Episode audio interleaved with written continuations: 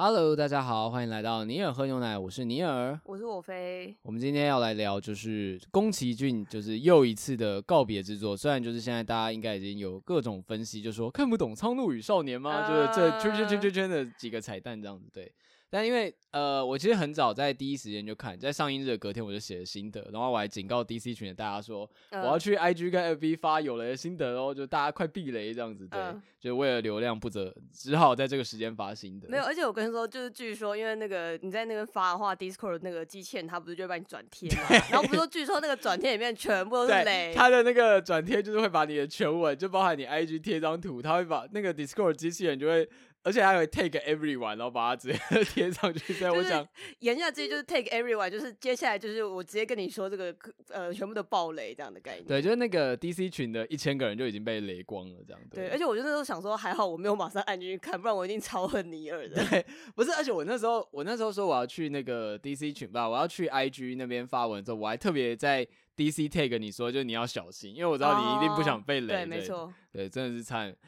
大概有我不知道，可能在那三个小时之间，因为我后来把它删掉，但在那三个小时，就是应该会有不少人受害。很多受害者。我先公开向 DC 群里面就被雷到人抱歉，这样对。因为我们上礼拜那时候我先看完了，然后我还特别跟我飞讲说应该会想要聊，但就你先看完我们再来聊这样。对对，而且哦，我得说，因为其实嗯，接下来。下几个礼拜就是台创季这样子，就是我虽然从之前就在讲，但我到现在还是在一个水深火热之中这样子。对，你要不要先分享？因为我看到你最近好像就是。嗯遇到了一些印刷问题，没错，我真的快要疯掉。就是我到现在就是 like this moment，我都还在烦恼这件事情。就是简单来说，就是呃，我就不讲是哪一家了，反正 就是我在跑一些印刷的过程中，就是明明就是印刷厂可能原本表定写说，哦，可能他只要一个工作日之类的。然后后来我有看到他们另外公告说，最近可能比较忙，会多拖一到三天之类的。但是实际上我得到的结果是一个礼拜以后才能拿这样，然后他甚至只是一个试印这样，所以他只打样品而已。对，就是我都还没有正式印这样子，然后我就觉得说啊，这整件事情让我超焦虑，而且我就会想说，那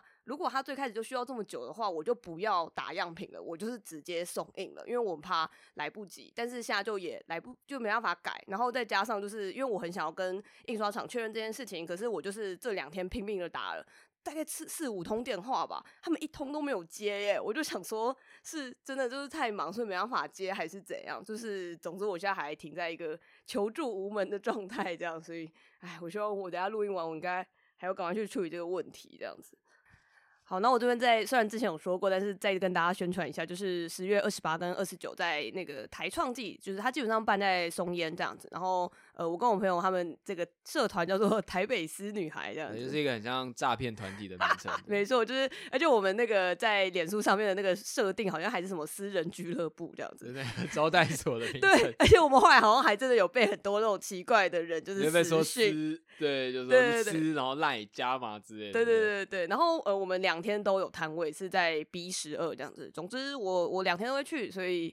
哎，就是我很希望东西应该是可以顺利的。生出来了，因为我现在已经就是都做的差不多了，但大家可以带认亲礼去找我飞，就是相认这样。你应该会在都在摊上吧？我应该都会，可能偶尔会逛一下这样。但是总之，我朋友他们也都会帮我顾摊这样子。嗯，好，就是宣传工商时间完毕。没错，没错，没错。对，然后我们就可以来聊一下《苍鹭与少年》。好，先讲一下，因为这个时间点其实电影已经上的差不多，所以我觉得预期大家都已经快被雷完了，所以我们就会直接爆雷的讨论。然后先跟大家讲一下，因为我刚刚。就是大过敏，所以我现在听起来可能有点鼻音，这样。就是看太感太感动了，这样子。对，哎、欸，但我其实看完，我真的蛮讶异，是我后来看到大部分都是负评的，嗯、但我自己是好评的，我就想说，嗯、哇，真的脱节很久这样子。哦、因为我看完的当下是真的喜欢的，没有想太多。嗯、然后甚至最常好，我们先讲第一个点哈，最常大家讲的就是你知道那种影片标题都会说什么，嗯、呃，看不懂。就电影看不懂没关系，然后看宫崎骏的人生就懂了《苍鹭与少年》。可是我就想说，我不觉得电影有那么看不懂这样子。嗯、但我后来想了一下，可能是我把它跟其他作品连接在一起。哦、呃，我有看了一下，就是我后来看完后有去看你写的那个，就是说都是暴雷那一篇这样子。对对对，就是说我大概懂你说呃跟别的作品的连接之类的吧。然后。呃，我可以说我这边的话，就是因为我在看之前也是，就是有听到很多，呃，我听到评价很两极吧，就是我很难说我看到的好评比较多还是负评比较多这样子，但因为我很怕暴雷，所以我就只是大概看一下这样，嗯、对，然后呃也是听到说很多人说看不懂，但我可以分享一个蛮好笑，是因为总之最近稍稍微有我我妈比较有空，所以我就还有带她一起去看这样子。嗯、然后我其实后来就有点小后悔，因为我有点担心她会不会看不懂。嗯、对，然后就是真的，就是 我一出来的话，就跟我直接转过来跟我说，我不知道她在演什么。然后我我在我在想，是不是因为我们看那种时间性的作品太多了，嗯、就是我们大概可以自然连接发生什么事情，嗯、但是对于第一次看这类作品的人来说。嗯他就是会有一种前后时间点接不起来，他不知道那个因果关系要怎么，就只要没有演出来，他不知道要怎么串起来的感觉。嗯、我觉得可能，而且还有一个主要点是因为是宫崎骏的关系，因为大家对宫崎骏已经很有一个非常既定的印象了，所以大家可能会以为就是可能跟以前那种比较奇幻冒险类的东西，就是那种很顺序法的说法是一样的。我我自己的感受是这样，嗯、而且我甚至有一种觉得哦。哎、欸，他老人家这个这个作品的感觉很当代，哦，就这很像近年的作品会有的，呃，时间轴叙事，确实蛮像的，对。对我们稍微讲一下剧情好了，嗯、然后再来讲一下我们各自感想的部分。好好好对，《苍鹭与少年》的主角是一个小男孩，然后他叫做真人。那他时间背景设定大概是在二战时代，就日本战败的前两三年，就是日本非常如火如荼的在发展自己的军工业，就是对于战争非常有野心的时代。那那个真人是他爸爸是那种类似呃军机工厂的，就是算是老板这样，嗯嗯，所以那他们家就是做军火业。那真人自己的妈妈在他小时候在一场火灾中丧生，所以后来他们就搬到乡下去。那他爸爸其实就再娶了他妈妈的妹妹。我觉得这在那个年代蛮常见，嗯、甚至我自己家里我阿公，嗯，就是这样子娶的，嗯、就是常常姐姐过世就会娶妹妹，哦、就是我不知道。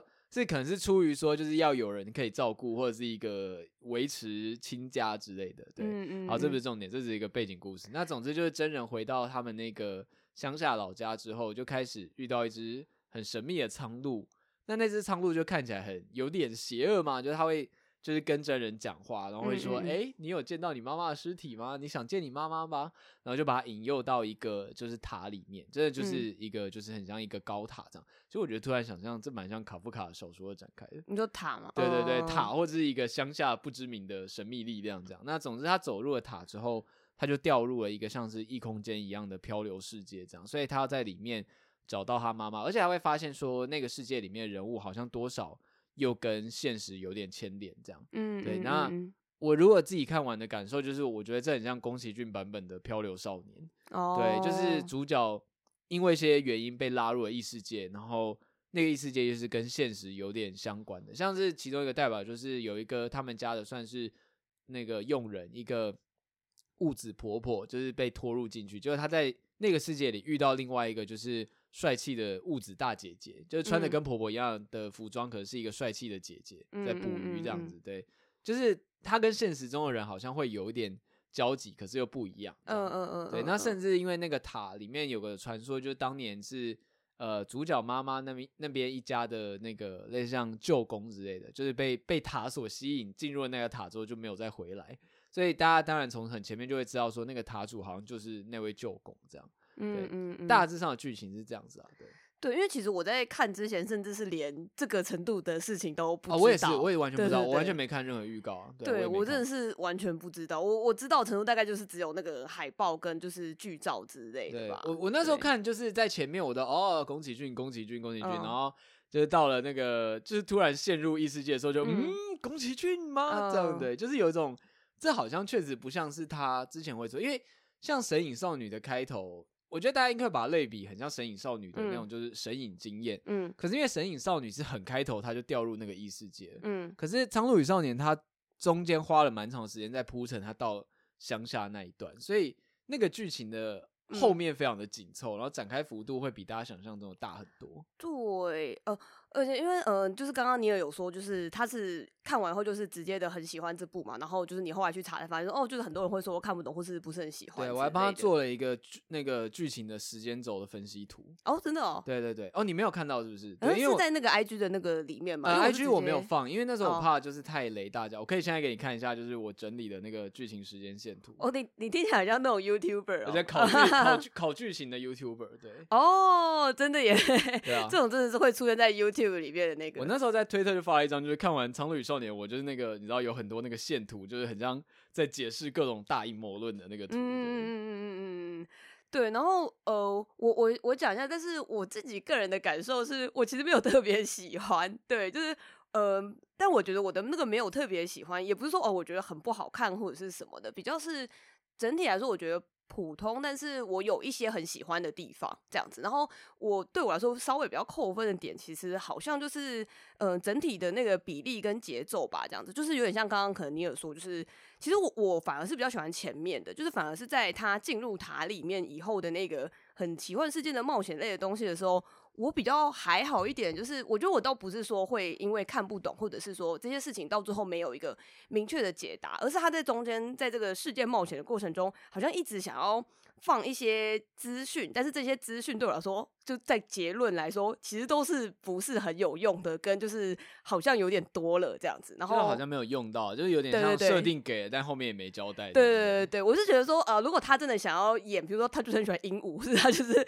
很喜欢那些鸟之类，他要放，我是觉得无所谓。但是因为他又在放的过程中，他又要一直讲一些那种很暧昧不明，好像有点什么之后很重要的讯息，但后面其实也没用到。就那种什么呃什么，比如说什么，你你一定要倒退呃倒退的走，然后不能看那个啊，对对对，或者是说什么看墓呃就。有一段就是他们到了一个巨大的墓园，就是一个深不见底的墓园，然后里面的算是主角，就刚刚讲遇到那个帅气的物质姐，就跟他说你要。倒着走，然后千万不可以就是回头，你要一直看着那个墓，然后往回走。大家就想，哦，这墓里面一定是有一个什么神秘的东西，最后会揭晓。好像好像那个希腊神话。对对对，但最后也没揭晓。对，最后其实也没怎样。对对对对，或者是它里面有也有一段说什么，呃，好像就是说，呃，你要走的路这一段就是一定要通过那个呃鹦鹉占据的铁匠的屋子之类的。但实际上好像那个是不是铁匠屋子，然后也对，因为铁匠大家会觉得哦，铁匠应该是个角色，但铁匠也没登场，也也没有登场，对，里面就一堆鹦鹉这样，对，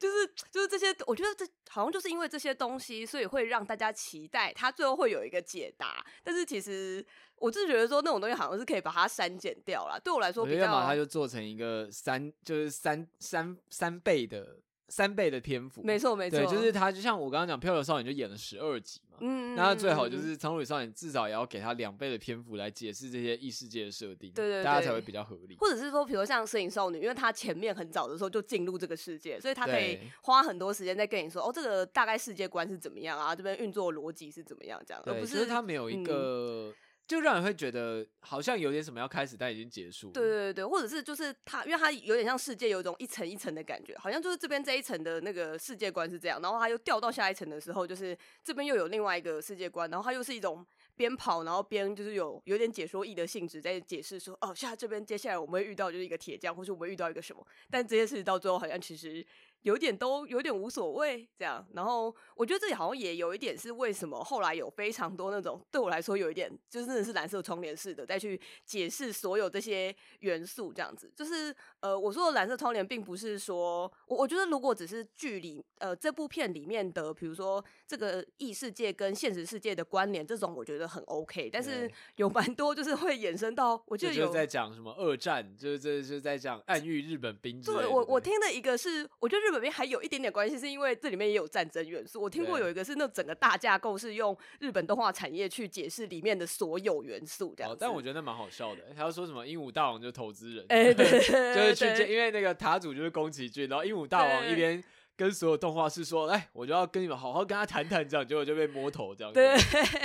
马上又缩掉了。就是我有听过很多各种不同版本的这个，就是用动画产业，就是而且甚至他们可能套路的角色还不一样，这样子。对对对。对，呃，我我自己比较稍微可以幸福的，大概就是可能走到说，哦、呃，就是少年可能本身算是很像宫崎骏的一种化身，就是那种很顽固啊，然后就是很。呃，有时候有点不知变通的程度，但是他可以很真诚的做完一件事情，然后跟那个会说苍鹭是那个铃木敏夫嘛，这样子，我觉得这对我来说是有趣的对应啦。但是，呃，如果要到时候整个架构都要被套到动画产业的话，好像对我来说还是有一点，too much。对啊，就是我自己针我自己针对作品的考据，像我在说我在那边画时间轴或什么，嗯、也是针对作品，就是观众客观以可以得到的资讯来说，而不是。把直接套到另外，对，对对，不是直接套到另外一个架，因为没人知道中，除非宫崎骏访谈自己讲出来。但嗯，我觉得大家对于作品有这样的想象或讨论是好事，对，甚至可以说，我觉得这一部片的，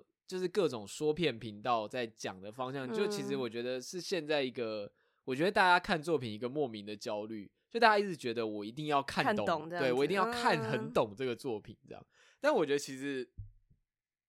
我觉得其实没有必要，因为电影本身就是一种娱乐性质。当然，你有兴趣，你可以去深挖。可是现在是变成是大家会对于说，我看不懂在演什么，我觉得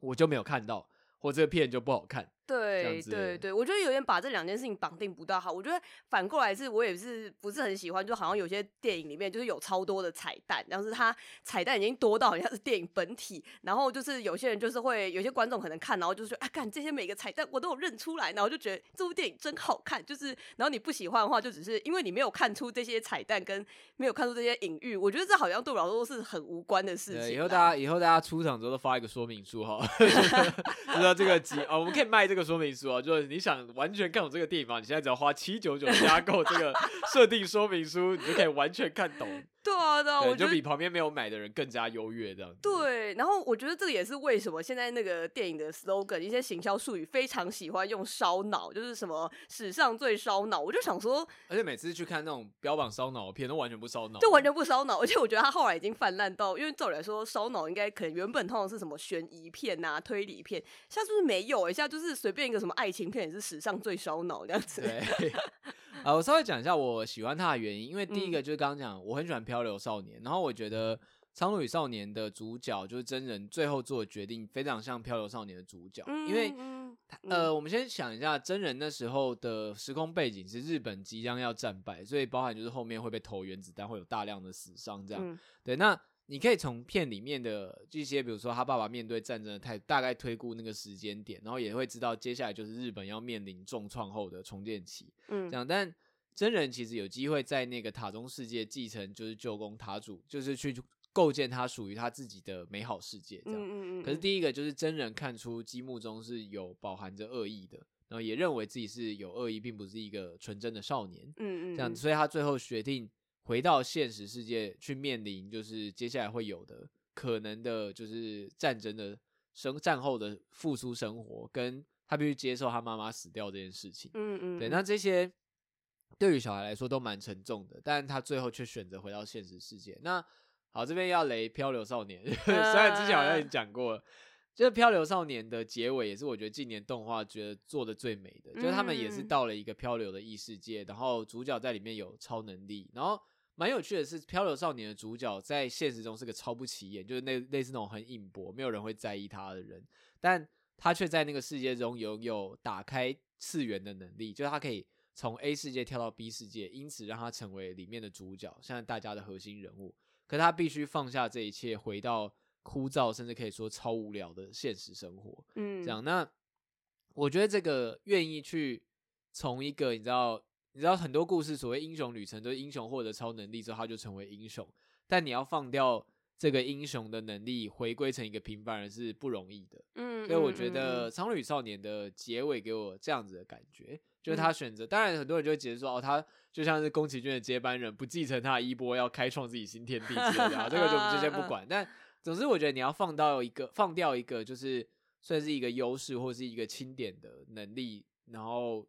靠你自己。白手起家这件事情本身就是蛮感人的。嗯、呃呃，对，就是我我其实也是蛮同意的。就是虽然我说我呃整体来说并没有说特别喜欢这部作品，但是我觉得里面还是有一些元素我很喜欢。然后就包含刚刚你也说的这个，就是。呃，尤其是我那时候，其实因为我有意识到他最后结局是这样，但我其实那个时候看的时候，并没有特别联想到《漂流少年》。不过刚刚你有讲的时候，我也是觉得说啊，就是其实真的是蛮符合的。就是我觉得那种有点像是呃，你必须要放弃你很可能可以很美好的那些幻想，然后去迎面一个可能很残酷，然后但然后你也知道这些事，这个现实世界中会有人不断的死去，然后或者是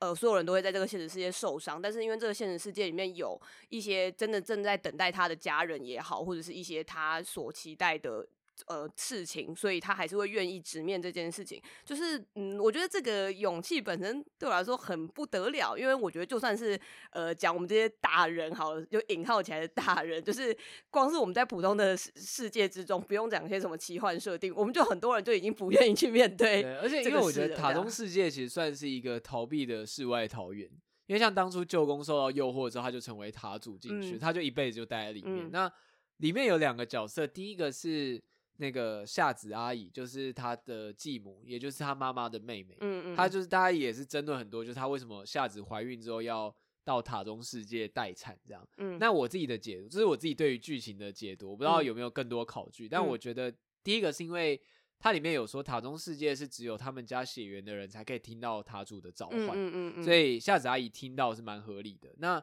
第二个是，我觉得塔中世界本身就是对现实逃避的一个反射，这样子，所以当时的大家可以想，虽然夏子阿姨在一开始都很端庄这样，嗯、但她其实当时的时空背景是，第一个他们是在战争期间，然后她老公又是军大型军火商这样，然后第二个是她又怀孕。本身也是一个压力。第三个是她要面对真人这个姐姐的，就是遗孤，她有一个新的母亲的身份，他们有相处上的问题，所以其实他可能压力是蛮大的。嗯，所以我觉得他被召唤进塔中是合理。那回到刚刚问题，就是说，呃，我们都会想要逃走，但是如果真的有个地方给你可以一辈子逃下去，但你还是选择回来，这本身就是一个直面现实的勇气，因为他其实可以不选择回来，就像舅公就在里面待了一辈子，待到他老死为止。我我觉得就是对我来说比较可惜一点的，可能就是因为呃，我觉得我对于这个他真人的选择感动是一种偏理性上的感动，这样子，就是我觉得他在感性上有一点点没有那么推动我，原因比较是说，嗯、呃，我就觉得可能是因为他在这个少年的这个冒险之中，就是呈现出来这个呃这个。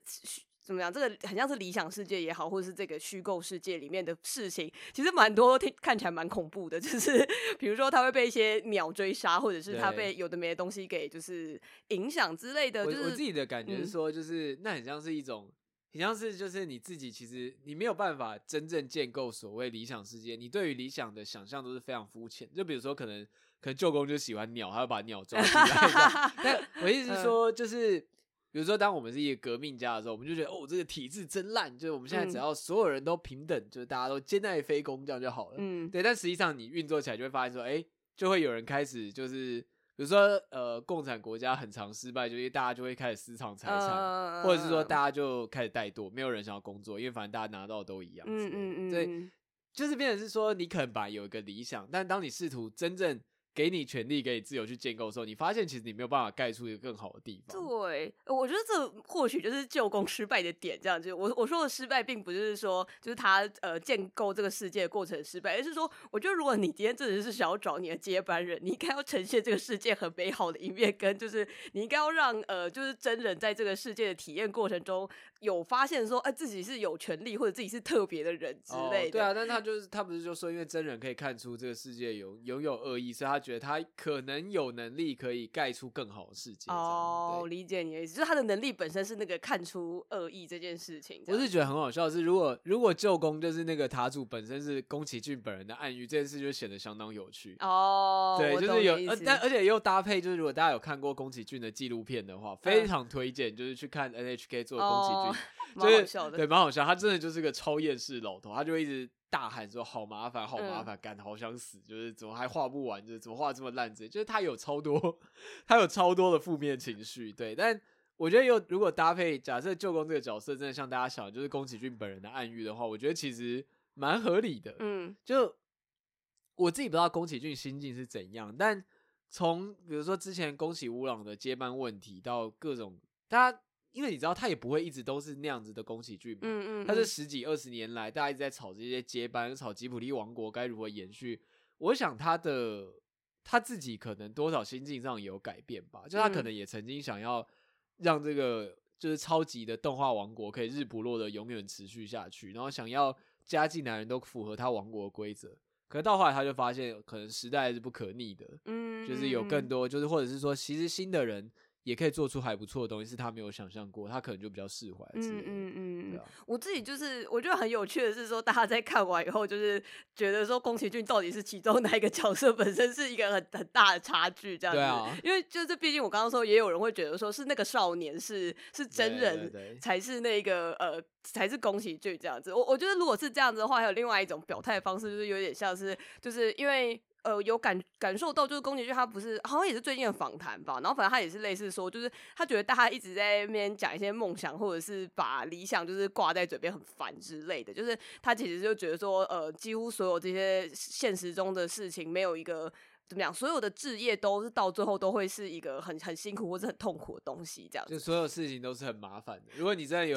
你真的有想要实现的事情的话，不管。一开始再怎么美好，他想要延续扩大，他就是很麻烦。对，然后我觉得就是如果要讲说，就是就是如果我们要不要不要烂色透脸讲一些就是宫崎骏自己的动画的作品的发展，就是他确实不是前期有做了那种就是大家很喜欢一直在回味跟就是说哦那个奇幻然后非常正向的那些故事，他们大家都非常喜欢。但因为他后期后来开始在做一些那种偏面向写实一点，或者是像风起之类的这种故事，就大家就会开始有一点就是褒贬不一啊，或者是像《苍鹭与少年》本身也是褒贬不一啊之类。对对对，但我就忍不住想说啊，这个东西其实我看了，无论是我喜不喜欢，但我就觉得说，这好像就是比较符合现在宫崎骏他心境上真的比较想做的事情，这样应该是吧？所以其实我看的时候蛮开心的，而且甚至我可以觉得说，假设真的是告别作的话，我会觉得《苍鹭与少年》会比《风起》让我更喜欢非常多哦。因为我觉得《风起》虽然《风起》对我来说比较像是一个时代纪录片，因为它其实并没有太多、嗯、就大家可以投射所谓宫崎骏本人在里面的地方，嗯、尤其而且尤其《风起》，我们之前那时候就聊过，就是。嗯应该说，宫崎骏本来就是一个算是偏反战左派的人吧，嗯、就是在大家可以查到的资料或讨论上。但是风起对于就是日本在战争中的体悟是非常轻描淡写的。嗯嗯嗯，尤其是那个飞机的设计师，他当时设计出来的零式，后来就是日军主力，就是算是盗杀了盟军一把。然后甚至在即使他快要被淘汰的时候，他被日本拿来做自杀攻击的飞机，嗯、这些东西在里面都不会看到。大家觉得哇。设计师的理想好美，就是但是战争是残酷，就这样。嗯，嗯，对，所以我觉得那部片对我来说是应该说在精神上很微妙，就我不太知道宫崎骏想要站在哪个立场讲这件事情。嗯嗯嗯，可是《苍绿与少年》的表态对我来说就明白很多。对啊，确实我觉得就是肯定蛮多的这样子。对，尤其是、嗯、而且最后就是那个叔父的理想之塔就这样爆炸了，对，就是。就虽然爆炸是个蛮老派，但也算是一个蛮直接的告别啦。Uh, 就是说，哦，你们就是创造新时代吧，uh, 不要固着在这个就是假的理想世界中了这样的感觉。对，对我，我觉得虽然我感性上面非常喜欢风起来，但是我确实也是蛮认同说，我觉得《苍鹭与少年》是一个呃相对清晰很多的一个表态这样子。对。然后我想要回去讲一下，因为刚刚你不是有讲说夏子就是被引诱到那个塔里面嘛？对，对，对。然后，其呃，其实我对于这件事情倒是没什么困惑，因为我觉得蛮合理的，就是我觉得确实。一来就是他有血缘，然后再来就是，嗯、呃，他就是有点像是你受到困扰或者是被压力所惑，就会跑到被吸引到那个地方去这样。然后我的困惑比较是，就是我就觉得说，呃。我想的好像不是夏子，而是那个是叫火子吗？火子火美火美，火美就是那个那个他妈妈，他妈妈好像是年轻的时候的一个形象，这样子。嗯、就是我想讲的是说，因为舅公不是后来遇到了真人，然后觉得说啊，就是你看，就是他才是那个真正的那个继承人之类的。我想说，不能是火美吗？就是 我觉得火美好像在这个世界就是非常活跃，然后他又很有能力，然后舅公看起来也知道这个人，就是为什么不能是火美来继承这个呢？这样子。哦，我我对这件事情有个解释、欸，哎，嗯，就是因为。因为火火美也就是九子本身在现实世界中的时间轴已经结束了，嗯，就他已经被烧死了，嗯，但呃，这个就只是我个人的推估啦。就是第一个，因为从火美跟真人的对话可以感受到出来，他应该是知道自己出去就要死了，嗯嗯，所以我有点不太好，这这边就要变得就你知道那个考据图，就是很多条线这样，对，好，我的推估是这样子，就是真人的妈妈九子在最后一刻可能是有。回到塔中，或或者就是塔，你如果来到塔中的话，你塔外的记忆会流回来。所以，呃，真人在塔中世界见到的火美，其实混杂妈妈在当时年轻的时候，就是火美状态的时候进来塔里面，跟妈妈死后的记忆，嗯，这样。所以这个火美其实知道这些事情，只是他的时间轴现在就停留在塔里面。那真人，而且就要讲到时间轴问题，就是真人现在遇到的火美，他们的时间在塔里面是重合在一起，但他们出塔之后。火美回到是妈妈的童年，然后长大变成真人的妈妈，然后被烧死这样子，然后也生下真人，但真人是回到自己的时间线，嗯，所以你可以想象，就是塔外是两条他们不同不同时间的时间线，但是在塔里面做交集，嗯嗯，然后这件事情是一个像天能那样的封闭时间循环，就是就是从我们观众的角度来看，这整件事情就是已经发生过，已经完成了，就是同时都完成，是没有办法改剧本的，所以我猜想就是因为。呃哦，还有另外一个，对不起，还要讲另外一个规则，嗯，就是我觉得塔里面似乎只能有一个你同呃，就是不同时间段的你只能有一个真身，嗯嗯，嗯，所以物子婆婆进到里面变成变成一个对，变成物子姐姐，然后原本物子婆婆变成一个木偶，嗯，这样子，对，那也有可能就是在活美状态下有另外一个妈妈九子的木偶或其他任何代称，或者她就是死去了，嗯、对，那我想的就只是说，单纯好讲了解释了这么多，就是我觉得火美无法继承的原因，可能就是因为他的真身其实已经死亡了。哦，对，就是，但当然这只是我后面的设定，嗯、但我想象的大概，如果要这样推测，嗯、我是觉得一切还算合理。这样，这也可以解释，就是为什么火美会很很像慷慨赴义跟真人说，就是也是这整部片我觉得最感人的地方，嗯、就是因为真人的妈妈是被烧死的，嗯、那火美的能力是火，但。如果大家有仔细看的话，就是最开始的时候，那个火光是让真人很害怕的，甚至他中间还梦到妈妈在火里面呼喊他，嗯，就那个火是会让人畏惧的。可是到了塔中世界，嗯、那个火却是用来驱散鹈鹕，就是驱散那些有恶意的鹈鹕，然后甚至是拯救真人的火焰，这样。嗯嗯嗯嗯。那最后真人其实有意识到火美就是他妈妈，就是说你这样出去就会被烧死，他想要阻止他出去，可是火美就跟他说。就是别忘了，我可是不怕火的，这样。嗯嗯，就是我觉得全片最感人的地方，而且让我想到那个天能的那个尼尔，对，不是不是这个尼尔，不是现在 不是现在录节目的尼尔。那我们标题必须要下，这会有天能的雷。对，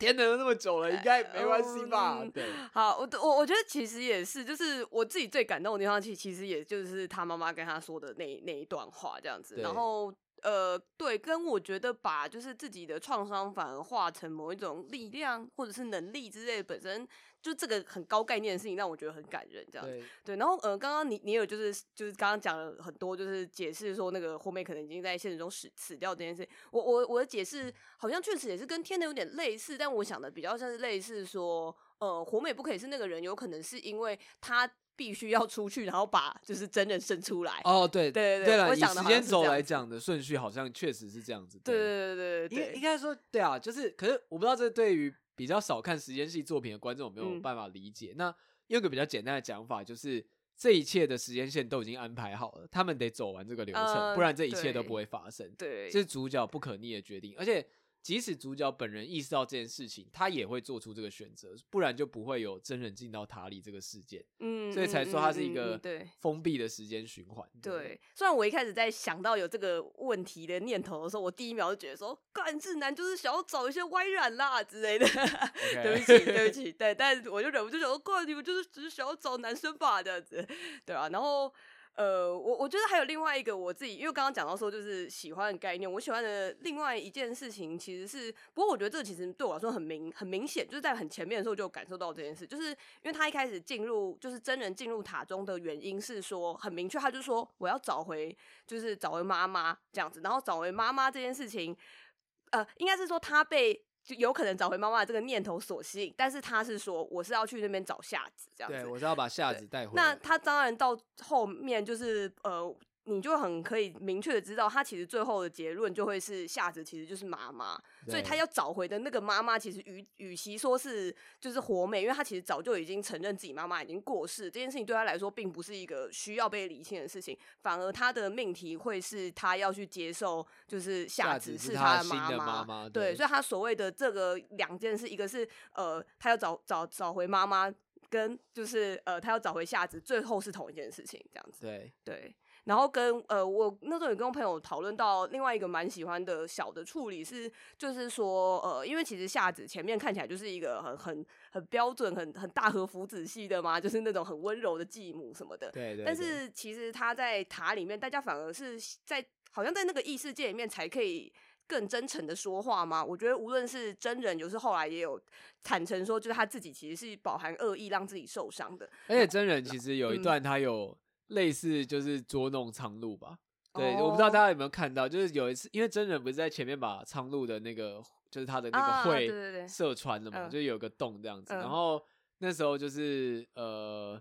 呃苍鹭本来想要逃走，反正他就在帮他拔那个洞上面的剑，这样，就总之他有点像他刻意捉弄了苍鹭一下，嗯嗯嗯嗯，对，然后我有看到有些人觉得这段很萌，oh. 或者觉得这段的真人很辣，这样 对，但哇哦，但我只要说就是。Uh. 真人并不是大家看起来的那么纯真刚毅的小孩，他毕竟就还是小孩，然后他也会有他坏心眼的一面，这样对哦。然后呃，我我继续把刚刚要说的那个说完，然后跟所以我觉得像夏子在那个世界，他在那个产房里面，他看到那个真人的时候，他说，虽然他一开始好像是只是想把他赶他走，但其实那一部分也是他的真心嘛，就是其实他有说我最讨厌你了这样子，就是他有表态了。他其实有觉得这个小孩很难搞的那一面，这样子，对对对，这是在他真实世界里面，他身为一个继母，他总不能说干白痴哦，烦呢，讨厌之类的。对对对，就是我们细数一下真人的那个，不是恶行恶状，雷点，雷点。比如说那个第一个就是就是都面无表情，就是看不出来在想什么。嗯、对，然后进到那个大宅第一天就乱到处乱跑，就跑到不见还要出来找，然后去学校。第一天就是就跟人家打架，然后头流着血回来这样子，呃，还故意把自己弄受伤，对对对，对啊，然后对，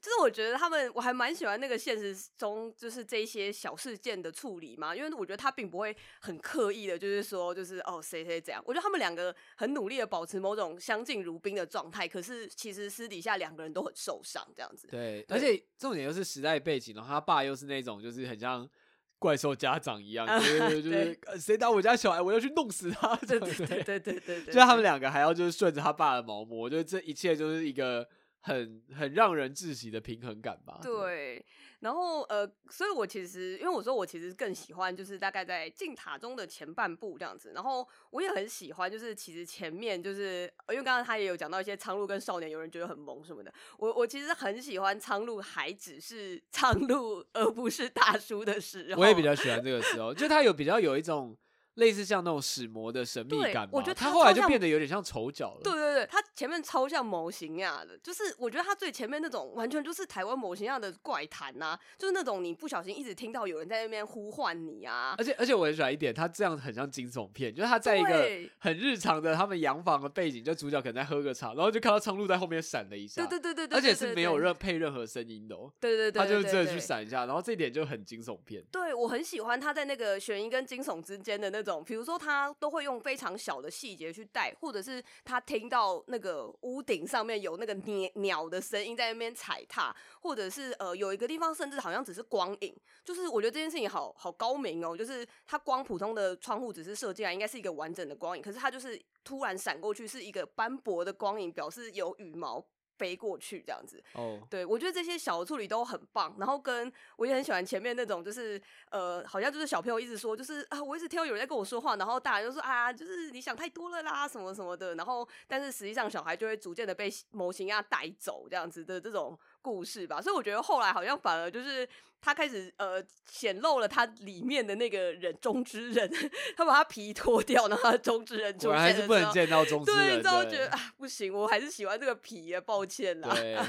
我突然想到一件事情，就是我去看的时候啊，就是你知道我看到一半是那个。影院的火灾警报器就响起来，哦，真的哦。而且重点就是因为，因为这部片毕竟是在战争时背景，所以大家还花了一段时间厘清，就是，哦，是真的还假的。对，然后就真的那个火灾警报器就在就在响，然后，呃，可是我觉得那一天的那个影厅员工都超累，就是没有任何人进来讲是发生什么事情，呃，然后观众就大家都不知道，不知道怎么办这样子。我觉得当下最可怕的就是大家都没有动。大家就坐着，然后我那时候就是我是唯一一个出去问人家说发生什么事情，然后结果就看到影城员工就说哦，反正还发生这种事，然后他就说哦，那误触误触。感觉我他说误触，就重点也没有一个人进来讲，大家就默默把它关掉，然后留下大家在里面很恐慌，这样我觉得超雷。我每次遇到这种都会很紧张，而且我都会觉得说，就是虽然我可以理解，就是你就会想要维持现状，然后装作没事之类，但是我心我想说，每个人心中一定觉得超不安的。对啊，但我就是会跑那一个，我才不管其他人。好对，但没有，就是没有，我只是要讲说搭配，而且我记得那时候想的时机点大概就是那个。夏子要进到那个，就是被引诱过去，所以那一段其实我没看很细，因为我出去问影城员工了。但就是觉得这个配的时间也太刚好了吧，好好笑哦。我之前有另外一个也是，就是这有点题外话。我之前有一次也是超恐怖的是，我在看一九一七的时候，它是一个战争片，然后我还是去看 IMAX 影院，然后人蛮少的吧。然后我去看的时候，就是呃里面反正里面有一段，就大概是一个他们的跑到一个地道里面，他突然地道被炸烂这样子，然后就是就是在他们两两个主角就是就是吓得惊慌失。失措，然后跑出来什么？但我在看那段的时候，就是超级大地震，然后就是真的地震超严重，然后所有人都面面相觑，然后就不确定到底这是一个四 D 差的体验还是怎样这样。不是那片没有暂停吗？没有啊，就是继续播、啊。因为因为我一直以为，我一直以为影城的标准处理程序应该是电影会被暂停，然后开灯说请大家先疏散。没有、欸，没有，没有。我跟你说，每次地震就是大家都照播，完全没有人有处理过。好恐怖、喔！而且我就在想说，那个火灾铃响了，他应该影城也是要先暂停吧？对，但没有啊，他们都没有这个处理程序。对啊，我觉得他照理来说好像应该是一个被自动绑定的事情吧。就是例如说啊，居然是误触之类，他应该也要。对，然后那些工读生，我不知道工读生还是电影城员工，没有一个人进来讲说哦，刚刚是误触，请大家不要惊慌。没有，没有这个流程。我我觉得我可以想象，或许他们也会觉得，如果我竟然说是在打断大家之类的，但我觉得他应该还是要有一个。正正常的 SOP 对啊，我觉得我觉得应该要来写信投诉那个影院这样子。对，我觉得可以吧，因为我觉得就是有点像，与其说你确实被打断，然后很困扰，你还是就是我就这样万无一失比较好吧。对啊，好，回到那个电影本身，对，啊，但总之就是刚刚讲的，呃，这两点就包含说真人离开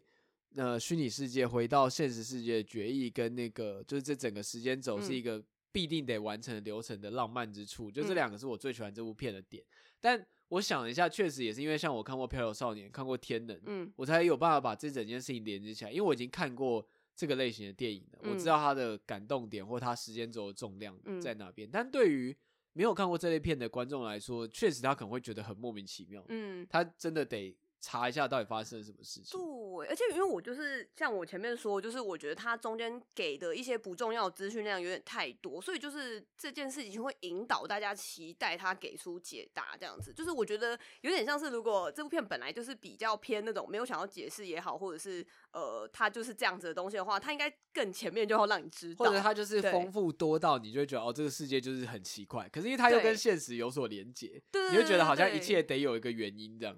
我觉得好像就有点这样吧，所以就是大家看完的所谓说那个不懂，因为像我出来以后，我不是说我妈就问我说，就是就是她不懂，然后我就试着想要跟她解释，然后我就是因为她就会问一些很细的事情，就是说哦，比如像是她不知道那个那个那个什么鹦鹉大王到底是谁啊，或者是鹦鹉是什么啊，或者是舅公干嘛什么的，然后呃，我我的我试着想要跟她讲，我因为我没有跟她讲那么复杂，但我就是会说，就是我觉得她就是有些东西你可以跟现实有很强烈的对应，这个很好解释，但是其他的那些东西你就可以暂时不要理他，你就把他。当成是，就是这就是他个人的喜好跟兴趣，然后就是想要画很多鸟之类的这样之类的吧。对啊，就是哎，这个也是没有办法，他他就是这，我继续说这一点，就跟观众沟通来说，就是很吃电波啦。嗯、那但是以大，如果以比如说以吉普力的影响力来讲，对大众沟通这一点，显然是不是比较失败一点？就是他没有是没有做好这一块。如果他是一个大众上的电影，嗯，但对于这件事，我也是存疑，就是。像宫崎骏之前他们在做电影的时候，一直都是一个背水一战的状态，就这次没成，吉卜力就要倒闭了。嗯。就我不太知道，就是现在阶段的宫崎骏有没有这个压力，还是他这次就是有种哦，我就最后告别作，我拍我自己爽的这样子。哎、欸，可是我一直很好奇，就是说这个所谓最后告别作是他有说吗？因为我记得这次不是有一个说法是说他这这次终于没有说他要退休了。对对对，他就是呃这次好像有说他有在画下一个东西，对，好像就不会再讲这件事情。不是，而且你知道吗？这件事情反而让我超不安的，你知道，因为他之前每一次就是就是你你如果习惯就是这个人就是每次都要说他要退休，你就说哦 OK，他接接下来会继续画，然后他突然有一。天不说，我就很担心他，他有他有没有什么别的想法还是怎样？没有什么别的想法，你这个想法让人听起来不安。我没有说什么，我只是想说，呃，突然反而就觉得有点不习惯这样子。不是他老人家也八十六岁，他就算就此封笔之类的，其实也蛮正常的。我觉得是啦，我觉得是。你要看那个佐杜洛夫斯基，就九十六岁还在拍自传式电影，就是这种事情，就是已经你知道，他们都到这个很。超人般的年纪还有能力可以产出，已经很厉害了。我也觉得哦，我真的就是每次想到他们年纪都会觉得非常佩服这样子。而且我现在就觉得说，因为这个剧本对我来说其实很偏向当代，因为最近不是就很多那种异世界或时空系的作品嘛。嗯、我其实会蛮好奇说，宫崎骏自己有没有在看新的东西哦？因为大家给人的感觉就会觉得说，吉卜力应该是一个大家很像是一个梦幻王国，嗯、但大家就永远关在里面。画画图，嗯。嗯，而且像宫崎骏的故事背景一直都是奇幻架空设定，或者你至少可以看出它并不是很当代的日本，嗯，像像神隐少女，虽然它也是奇幻异世界，可是从比如说千寻他们家开的车，或者是他们那个城市感，大概可以推估说神隐少女发生的年代大概是就是他画的那个时候的日本，对对对对对。但是像风起或者像苍鹭与少年，就明显是定调在过去嘛。对对，那就会觉得说，哎、欸，那所以宫崎骏本人到底有没有在看新的？就他们有在 follow 一下新的东西。对对对，我其实很好奇这件事情，因为我觉得苍鹭与少年的整个叙事架构就真的很像近代的作品在，在在喜欢玩或者喜欢讲故事的方法。嗯嗯嗯嗯，而且我不知道，呃，但这样算暴雷吗？就是其实它里面有些。元素有跟我们刚刚爆很多雷啊 对，它里面有些元素有跟回忆中的马尼其实有点像这样子哦，但回忆中的马尼不是宫崎骏，是那个对对对，其实不是他的这样子。然后呃，所以我在看蛮多人就是也会讲说，就是呃，就是我觉得有一点在是寻寻彩蛋式的嘛，就会说就是有点像这部里面有很多元素都跟他之前的过去的哪些作品，就是不讲宫崎骏本人，就是可能包含整个吉普力的某些东西，就是都有点互相关联，就是呃，比如说。说像说那个什么哇啦哇啦嘛，就是马上大家就会想到那个风之谷之类的那些东西这样子。对，但呃，我觉得那对我来说都不是一个。因为我觉得就是常这种东西内容都会常常见于内容农场之中，这样子 就是会说，就是你如果没有看懂吗？就是让我来让你看懂吧。然后，但他看懂的方式是告诉你，就是你看这个东西跟那个一样，这个、A 很像 B，, 然后对对对，然后这个塔很像霍尔的移动城堡什么之类的这种，我就觉得啊，这对我来说都不是一个 就是呃所谓的说看懂也好，或者是你知道了又如何呢？对对，就是我觉得好像确实有一点那样。对，然后另外一个我想知道的是，这次他们制作技术上到底有没有用三 D？因为像那个，嗯、呃，应该说如果他没有用的话，我会觉得很很惊讶。嗯，因为像那个火光，就是一开始的火灾场景的火光，跟后来到了产房中的那个布幔的质感，非常非常像三 D 贴二 D 的图，就是近年动画非常常用的。哦、对对对，理解。但是我看他又是强调全手绘，哦、所以我其实一直很好奇，他们制作技术上有没有改？因为另外一个就是我这次在看的时候觉得。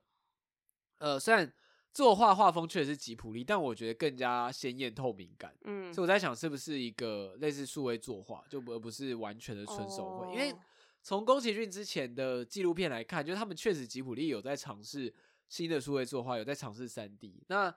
当然，像之前宫崎吾朗的那个《安雅与魔女》，就是整个评价大 boss，、嗯、因为那个三 D 看起来很像是二十年前的三 D 学生动画的水准。嗯、对，但是。我是不知道他们有没有一些，就是你知道那个技术至少还是有留下来了。嗯，我自己蛮明确的感觉是，就是很多地方的呃笔触之类都非常像油画之类的。就我觉得他有在强调这些事情啊，就是因为呃，我觉得他们以前的风格都比较一致，就是无论是背景或者是角色的风格是一致，但是他这次尤其是在背景或者是一些呃，比如说特效或者什么之类的那种上面，比如说像火之类，就是你很明确有感觉到那个东西的质地跟那个角色们的笔触是完全不同的。哦对，就是比如说，就是偏比较手感，无论是水彩或者是油画类的东西，这样吧。然后跟很多时候你会感觉到那个背景的景深画起来非常模糊。就是我觉得以前可能就是如果它偏比偏比较一致的话，它就是会画的很精致、很细致的那种。但它反而是让它故意把它淡掉之类的。我觉得都是一个蛮有趣的呈现吧。因为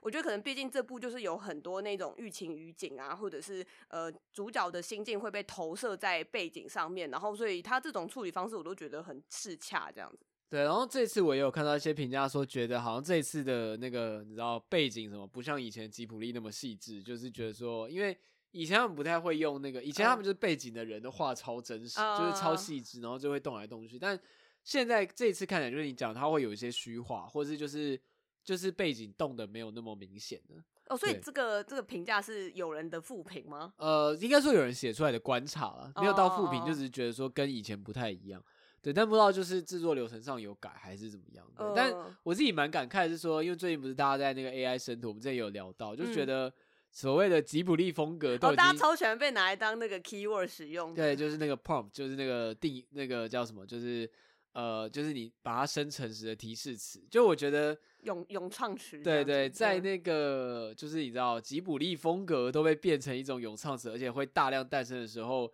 吉卜力本家还可以做出一个原创的作品，我觉得本身是一个蛮，嗯，我我觉得我有种在见证时代尾声的感觉了，因为接下来他可能就要被当成就是某种就是所谓像普普艺术啊，或者某些风格被大量使用，就是在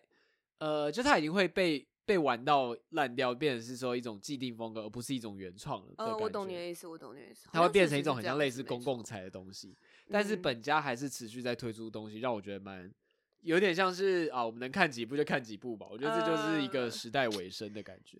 有有一点，有一点，我理解。然后呃，我刚刚还有，就是我在看的过程中，还有一直想问一件事，就是我在推特上有默默发一句这个问题，就是我想要知道，你觉得这部片到底是一个恐鸟，就是他害怕鸟的人做的，还是他是一个鸟控做的呢？我觉得可能偏鸟控做的，欸，呃，因为我觉得就是我看到一些养鸟朋友，就是像养猫人一样，就是他们会觉得鸟也是蛮鸡掰的，但是就是又会觉得这样很可爱，呃，所以我我会觉得，呃，喜欢鸟的人去看，应该会觉得这些鸟。我不知道该怎么讲，就是应该会觉得蛮蛮有趣可爱的。呃，我可以讲一下，就是我对于这两个东西为什么会同时提出这两个可能的分析。嗯、就是我觉得身为，也不是说身为鸟控，就是我身为一个兽迷，我一直都觉得，就是说喜不喜欢这个动物的呈现，其实与其说哦，我画了一堆就是动物什么，我觉得都不是重点，而是兽迷的那个精精髓，就是那个恶魔，就是在那个细节当中这样子。就是我非常喜欢他在前面的时候，其实后面也有啦，就是有那种非常细节的。那种，比如它呈现鸟的脚走路是怎么走的，或者是它羽毛拍起来的那个重量感，或者是那些音效之类的做出来的声音，真的我都觉得非常非常细致。这样，然后呃。呃，就是他最开始在捕捉那个真的是苍鹭完全是鸟的状态的时候的细节都非常棒，我就有种啊，这个人真的是对鸟非常有爱呢的心情这样。但因为我后面就是说，我开始就觉得说，鹦鹉的时候嘛，对，我就看到开始就觉得很恐鸟部分，就是它实在有太多那种，就是尤其像是鹈鹕啊，或者是鹦鹉，就是大量的鸟把你包围，而且这些鸟每次就是他们的目的都是想要把你吃掉 之类的，就是它在呈现的时候，我都会觉得哦，很像是那个戏区考克的鸟的程度，你知道吗？就是。就是那个角色完全被包住，害怕鸟的人的噩梦这样。对对对对，所以因为我朋友也有人在聊到，就他就说他有朋友就是很害怕鸟，然后就跟他说，就是劝你最好是不要去看这样子。那他朋友后来有看吗？我不知道哎、欸，我蛮好奇的。可是他们比较像是啊，对了，但但是体无是比较。就是那个比较写实的鸟，对，尤其是那个后来还有一段是跟主角讲话，那一段看起来很、嗯、很很凄惨的。嗯、但鹦鹉完全就已经算是拟人化的奇幻生物了吧？有一点啦，对我我觉得，因为呃，身为一个喜欢比较是动物原型的人，我我其实也还是很喜欢，像是那个虽然鵜鹕看起来很恐怖，然后跟就是那个鵜鹕有一段就是他快要死掉的那个时候的那些挣扎之类的，我其实还是觉得那些细节真的都是做的好美哦的心情这样子。然后而且我在想说，是不是鵜鹕跟这个吃的这个印象是不是包含？我不知道你有没有看过网上很多影片，就是会有一个系列是那种鵜鹕，他们会试着用嘴巴去吃所有他们觉得有机会可以吃下去的东西，嗯，所以他们就会乱咬各种，就是很夸张。比如说有很多影片是他试着去咬那个水豚，那种超大只的动物，然后他就用那个他的嘴巴去试着把他整个头塞进去。这样，我想象那个画面就好好不舒服，很恐怖。对啊，对，就是网络上有一系列，就是你去打鹈鹕，应该就会看到很多这种。什么？还有什么？他试着去咬小朋友啊，然后因为他就会每个都他都不确定他可不可以吃下去。总之他就会觉得说，如果我嘴巴可以塞下去的话，我应该可以把它吞掉吧。所以大家以前有那个送子鸟的传说，实际上可能根本就不是。他把孩子送来，而是他把孩子接走了。我靠！所以只是被人家看到就想说，哇，就是原来孩子是鵜鹕送来，没有，他只把人家孩子接走。你知道吗？跟那个送子鸟这有关是，就是他们有一段不是那个什么哇啦哇啦，就是好像很感动似的，就是就是说哦，他们接下来要去投胎，然后变成什么之类。然后对啊，然后鵜鹕就去吃。对，鵜鹕跑去吃它的时候，我还想说，哇哦，所以这就是为什么要选鵜鹕这个元素，因为他们是送子鸟，然后他们就把它吃 掉了。对，没有，他们就是把它当食物吃掉 了。我刚刚整个大傻眼，超好笑。我原本以为，因为我还看到。他们有把那个嘴巴就是张开，我会以为他们是要把它含住，你知道吗？你知道哇啦哇啦会这边挥挥手，很像搭飞机那样。对对对，然后没有，然后底下人就说不，哇啦哇啦正正在被吃掉当中这样子。哦，原来 原来是在吃东西，原来是这样子啊！哎，所以这个解释就我刚刚讲的解释就通了嘛？对，就是说他根本不是送子，他是把孩子接走。对啊，我想说，我靠，这样子吓死我了。好，那我们来总结一下，就是你自己看完之后，嗯。呃，你你个人算喜欢这部片吗？就是你会希望，嗯、你会推荐大家看吗？呃，我觉得我整体其实还是普通哎、欸，但是我会不会觉得不能去看啦？就是我还是会觉得可以去看一下这样子，就是。吉普力画风给分这样，呃，我觉得好像也不是画风，就是我就说我喜欢里面一些刚刚有说让我觉得感动的要素这样子，只是说我希望说整体它的，比如说那个我说那个冒险有些地方真的是可以删减一下，就是那些资讯可以不用，我可能会整体会对它比较喜欢一点这样子。对，对，但我还是觉得本身概念是有趣的，就是呃他的这些尝试也好，或者是我其实是很很很欣赏，就是我觉得呃宫崎骏他终于就是这个很厌世的老头子可以去做一回自己，我觉得很棒这样子。嗯，我就是觉得说，我觉得蛮值得去看，然后我自己也是喜欢，然后如果大家。在看的时候有一些疑惑的话，就可以看我们 IG 的贴文。就是 我觉得我那篇应该有写到大部分大家会觉得有疑惑的点，嗯、但时间轴那边可能就是真的，如果觉得太难懂的话，我觉得也可以不用理解。就像刚刚一开始说的一样，就我觉得现在大家就太焦虑于看不懂电影了。嗯，对，确实有一点。你其实可以截取你喜欢的部分喜欢，或你讨厌部分讨厌就好了。对。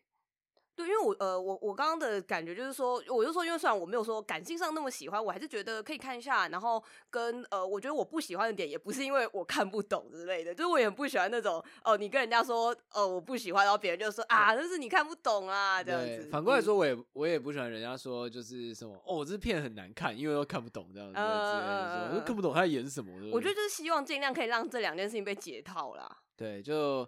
呃，大概大概就这样，对，大家应该可以从我声音的变化听出，就我现在鼻子非常不妙。对，然后中间那个你也一直跟我说等一下，然后他就会打个喷嚏或者干嘛对，狂擤鼻涕，就这些。虽然那个不会剪进去，但是大家应该可以从我现在的声音听出来，就是状态很不妙。所以我可能得在这里就让节目告一个段落。对，啊、我刚还我刚还给尼尔一颗药吃。对，就是我刚还在想说，哎、欸，可以聊一下，比如说最近在沉迷那个西瓜游戏啊什么之类，就可以聊一些别的事情。嗯、但是没有，现在这状态真的聊不下去。没关系，没关系，应该。差不多了啊，对，就是希望大家就是还有机会的话，我觉得可以去看一下《苍鹭与少年》。那我觉得在没有被剧透的情况下，就是是蛮好看的。然后推延伸阅读，就是如果大家看完之后不太懂的话，就是延伸推荐就是《漂流少年》跟《天能》这样子。嗯，天能当初也是一堆人都说看不懂，觉得就是《天能》那时候我记得争议好像也蛮大的吧？是的，是啊，那个时候评价也是蛮两极的。呃，对啊，所以就蛮推荐大家的，就是可以。看一下这两部作品，感受一下那种时间系作品的重量。哦，我觉得那个就是，如果大家很喜欢，就是他刚刚所谓说，就是呃，里面不是有一个，就是他跟他年轻的时候的妈妈就是做朋友之类这个概念。就是与其说推荐回种玛尼，我个人是非常喜欢。另外一个是亲爱的同伴这样子，同是童年的童，就他是那个燃烧女子的画像的导演的下一部作品。就是我不知道为什么这部作品相对于就是烧女的那个呃热门度就是差很多，但是。但是但是这部我真的非常非常喜欢，那部应该是我那一年几乎是前三名或是第一名的程度，就是它非常短，然后哦我这年头就是只要有人那边只拍九十一百分钟还可以拍得很棒，我真的是大拇指，我就觉得很很很棒。然后他而且他我我推荐这部作品完全没有爆雷，因为他其实在很前面的时候就会让你知道说这个小女孩她其实就是呃她做的朋友就是她年轻版的她妈妈这样子。可是我觉得她就是非常细腻的再去呈现那种就是。呃呃，我觉得那个概念很纯粹，就是如果有时候你会想说，如果我可以认识年轻时候的自己的爸爸妈妈的话，该有多好这样子。然后其实其实我觉得这概念好像在日本作品也蛮常见，因为像那个柯南的作者就是那个青山刚昌，哦嗯、他有画过一个短篇集叫做《樱花树下》，嗯，然后他就是那个有个。